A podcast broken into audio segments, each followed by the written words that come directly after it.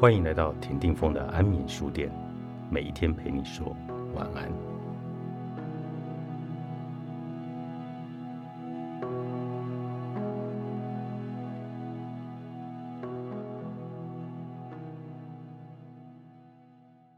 攻击别人是为了隐藏自己的问题，争吵会蒙蔽我们的判断，决定事物的双眼。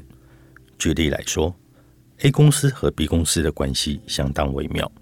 与其说彼此信赖，倒不如说两间公司是因为利益而合作。因此，双方在台面下为了由谁掌握主导权而争吵不休。某次涉及 A 公司和 B 公司的交易，导致了巨额的亏损。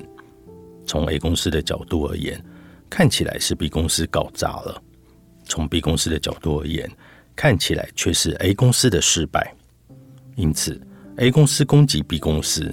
B 公司也攻击 A 公司，双方都指责是对方的错，谁也不愿意让步。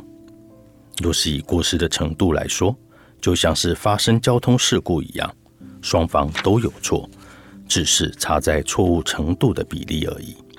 然而，如果双方真的为此而争执，就不可能有如此客观的看法，反倒是两间公司都为了将责任转嫁给对方而卯足全力。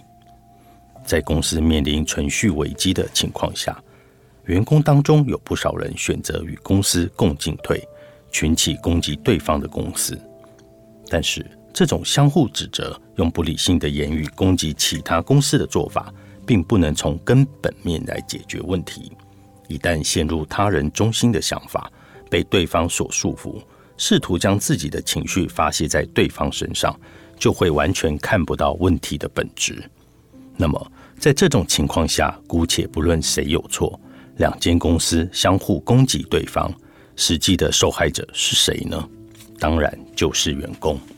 如果员工们群起而攻之，一昧指责对方公司的错，业绩就会提高吗？自己的薪水就能上升吗？就能够获得公司的礼遇吗？相反的，还可能会有人因为那笔亏损而惨遭减薪。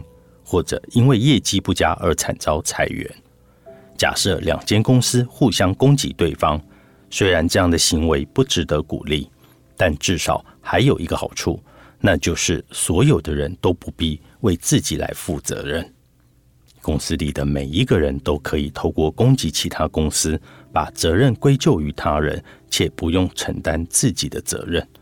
尤其对于公司的经营高层来说，这是很大的好处。员工会和经营高层一起攻击其他公司，进而回避各种责任。如果你是这种公司的管理阶层，应该会觉得松了一口气吧？借由攻击其他公司，可以将自己的责任含糊带过。如果原本就经营不善，就能以此为借口对公司员工来进行整顿。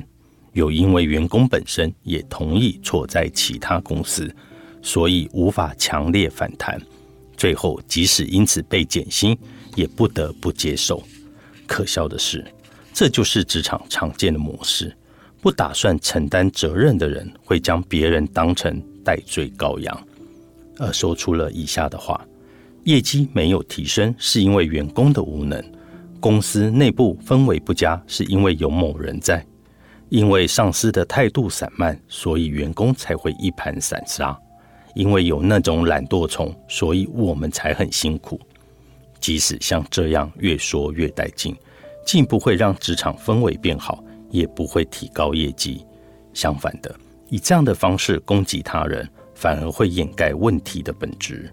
如果顺着这个方向再继续发展下去，终究无法从根本面解决问题，在未能改善的情况下原地打转，就像掐在自己的脖子上。一样作茧自缚，在乎别人是对自己的情绪暴力。作者石原加寿子，方言文化出版。